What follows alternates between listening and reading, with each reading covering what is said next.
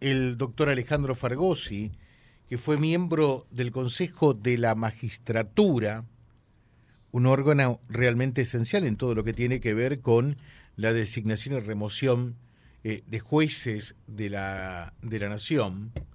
Eh, doctor Fargosi, gracias por atendernos. ¿Cómo le va a usted? Buen día. Buen día, ¿cómo le va? Bueno, muy bien. Eh, bueno, después de conocerse el fallo del Tribunal Oral Federal número 2 de, de, Capital Federal la semana pasada, concretamente el martes, en relación a la causa vialidad, bueno, que vinculaba una serie de, de funcionarios y entre ellos eh, a la ex mm, presidente y actual vicepresidente de la Nación. ¿Qué lectura hace usted de todo eso? Es una una cosa maravillosa realmente, pero más allá de que tiene tierra, que personalmente no tiene algo con el tema de tener a la allá de que es algo que nunca pasó en la Argentina, es que se dice una sentencia condenatoria de una persona que tiene todo el poder, cosa que es lo que tiene Cristina Kirchner acá desde que empezamos en el 2003. Eso es una cosa maravillosa porque nos de cabeza en el futuro. El mundo, el mundo actual es un mundo donde no hay impunidad. Y nosotros, desgraciadamente, venimos sufriendo la impunidad a raíz de, la reticencia de los tribunales, de la falta de coraje de los tribunales a juzgar a los poderosos. Bueno, eso es el término. Eso es una maravilla. realmente es una maravilla. Yo creo que no somos conscientes en este momento, está todo tan fresco, tan caliente, no somos conscientes en este momento de lo que implica. Eh, bueno, por allí se dice, eh, y, usted de esto seguramente y naturalmente que sabe eh, mucho más que nosotros, pero me ha tocado visitar distintos países y, por la tarea periodística y, por, el propio olfato periodístico, uno se prende en, reuniones y demás y decimos, corrupción en más o en menos hay en todo el mundo. Eh, lo que ocurre es que cuando en otros países los agarran con la mano en la lata o, o, en hechos de corrupción, lo que no existe es la impunidad. O sea, lo, lo más grave no es en sí la corrupción, sino la impunidad, ¿no? Exactamente. Fíjese lo que ha pasado ayer en la Unión Europea. la vicepresidenta de la Unión Europea ha sido detenida porque le encontraron con plata injustificada. No es que está procesada, está en la cárcel. ¿Correcto? Esto que es lo más común del mundo en el resto del planeta, acá en la Argentina no ocurría. Ahora nos falta la etapa de meter los presos. Pero ya va a llegar. Honestamente ya va a llegar. Eh, ¿Usted entiende que a partir de ahora eh, esto marca eh, un, quiebre, una curva de inflexión y comienza otra etapa en la Argentina? Esto es una, sí, esto es una rajadura, digamos así, una rajadura. Se va a convertir en quiebre en la medida en que se convierta en regla. O sea, que dejen de pasar estas barbaridades que han venido pasando en los últimos 200 años, porque no es de antes de ayer, 200 años.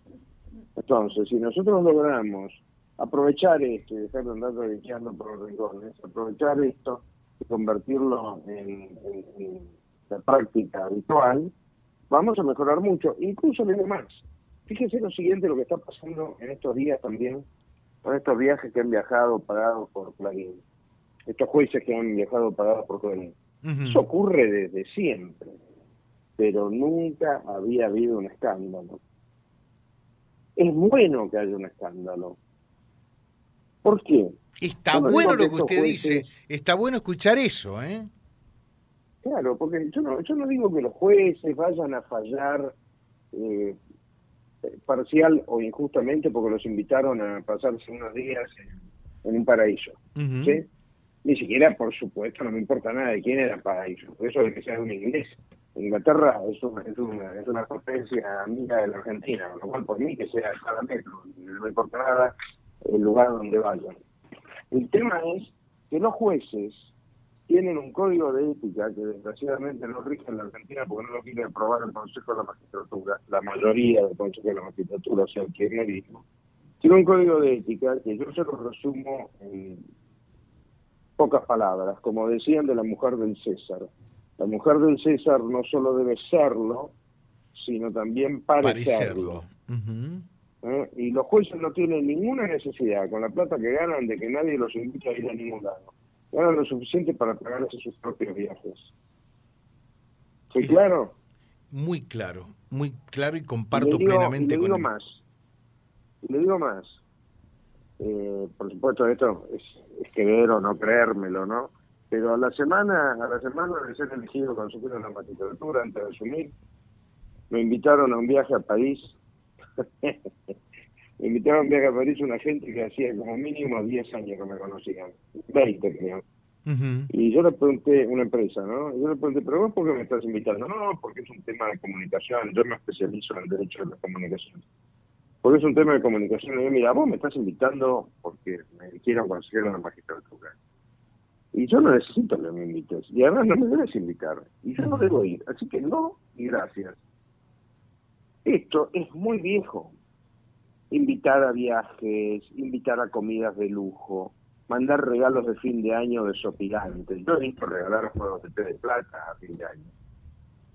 ¿Correcto? En empresas privadas. mejor ¿eh? dicho, no correcto, incorrecto diría, ¿no? Claro, exactamente, esto no se hace, esto no se hace. Fíjese, le cuento una anécdota que, que parece que parece tirar de los pelos, pero lo aseguro que es real. Eh, un día tuve que acompañar al presidente de una empresa extranjera, escuché esto por no por creer, que quería comprar un regalo para un funcionario público, pero las normas de su empresa, una empresa norteamericana, le prohibían comprar un regalo de más de 200 dólares. Y como estábamos en el 1 a 1, con 200 dólares no podía comprar nada. Se volvió loco para comprar un regalo decente, y bueno, al final lo consiguió este, un regalo decente, pero su empresa le prohibía hacer regalos que, olían a coima. O un regalo caro claro. huele a coima.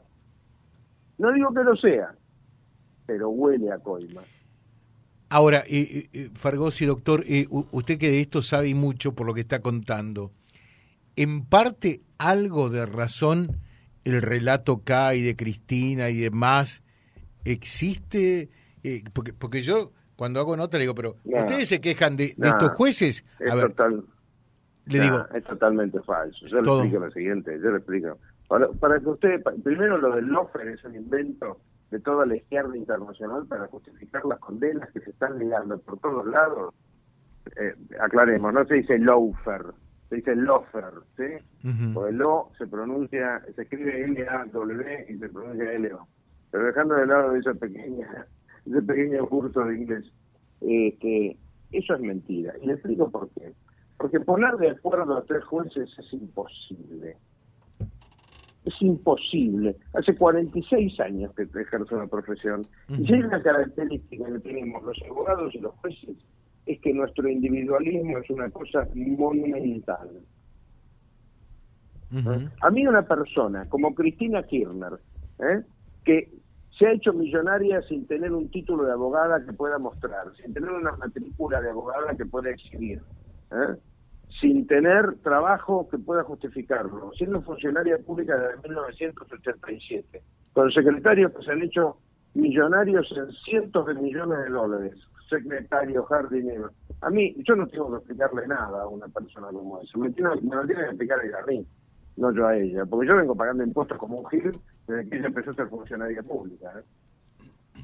Se lo digo así de claro, porque si no, nos entramos a discutir cosas que es lo que precisamente quieren discutir esta mujer. Yo no discuto el sistema legal al que está sometida porque todo indica que la sentencia es justa o me va a decir que de repente un cajero de banco fundó una empresa vial y se hizo multimillonario. Cuando todos sabemos lo que cuesta cualquier empresa en la Argentina hacerse eh, eh, rica eh, de, manera de manera lícita. Por favor. Se está burlando de nosotros. No, de ninguna manera. Se están burlando de nosotros.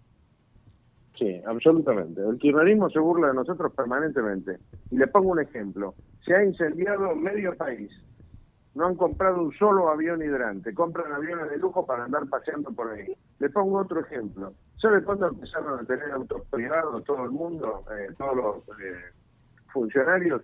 En los últimos 15 años. Antes prácticamente nadie tenía de los funcionarios públicos autos personales. Personales pagados por nosotros, me refiero. Sí. Usted no encuentra un solo gobernador que se suba un avión de línea. Es como, pues loco, hay que pagarle los aviones. No hay aviones de ambulancia para traer a chicos enfermos, pero nosotros tenemos que bancar los aviones de los, de los señores gobernadores. Es una locura. Lo que tenemos que poner un poco de cordura en, en la Argentina. Todo esto se ha perdido. Y le digo más, y le digo más. Ayer me estaba dando manija con el análisis que hacen los periodistas, que lo hacen de buena fe, evidentemente, donde dicen que sí, porque la cámpora domina la caja tal, domina la caja cual. ¿Qué quiere decir dominar la caja? Quiere decir manotear nuestra plata. Porque usted en una empresa no dice, no, fulanito es el contador de la empresa, es el tesorero. Y por eso usted no piensa que lo está currando o que tiene más poder. ¿Se da cuenta? Nosotros hemos, hemos desbarrancado, estamos en la banquina, pero no estamos circulando por la banquina, estamos tirados en la banquina en términos de eh, corrupción y de, ética mínima. ¿Eh? Tengo la cantidad suficiente de años para, le repito, acordarme cuando todo esto, si pasaba, pasaba de una manera mínima, no como regla. Y acá no se salva nadie, ¿eh? Acá no Le se repito, salva nadie. no se salva nadie. ¿Y sabe por qué no se salva nadie? Porque Mm. no leí en los últimos 20 años, desde que empezaron estos ladris, o si quieren, en los últimos 30, cuando empezó Menem, no leí ninguna venta masiva de autos oficiales, no leí ninguna supresión masiva de aviones que no fuesen aviones ambulancia o aviones para apagar incendios. Son los dos únicos aviones que se pueden admitir. Y encima, fíjese que encima, hablando de aviones, tenemos que leer que este señor que está puesto de presidente porque tiene a Kirchner, tiene la desfachatez de decir que la Argentina no necesita aviones de guerra. Ah, mire usted qué bien. Resulta que nosotros no necesitamos aviones de guerra, pero somos el octavo país más grande del mundo, el octavo. Creo que pocos países tienen más, ese, ese cálculo no lo tengo, del octavo seguro, pero no, no sé cuántos países tienen más superficie marítima que nosotros. Y me quiere decir cómo protege las fronteras y la y la, y la y el mar argentino si no tiene aviones. ¿Qué? ¿Con botes? Increíble. Doctor Fargosi, yo le dejo un saludo muy atento eh, y muchas gracias por estos minutos. ¿eh? Muchas gracias a usted por darme la oportunidad, la oportunidad de decir ciertas cosas. Gracias, gracias. Es como que se sacó lo que tenía adentro, ¿no? Empieza un Es lunes es que livianito. estoy- es que, mire, ¿quiere que le cuente mi fin de semana? Sí. Me fui, a, me fui al campo y me tuve que volver porque no había luz y en medio de la vuelta me agarró un piquete que me triplicó el tiempo de viaje por otras personas, como no tenían luz, se dedicaron a jorbar al próximo. Fui uno de los que se quedó varado este, a la noche en el conurbano tratando de llegar a su casa. Eso no puede ser. Qué bárbaro.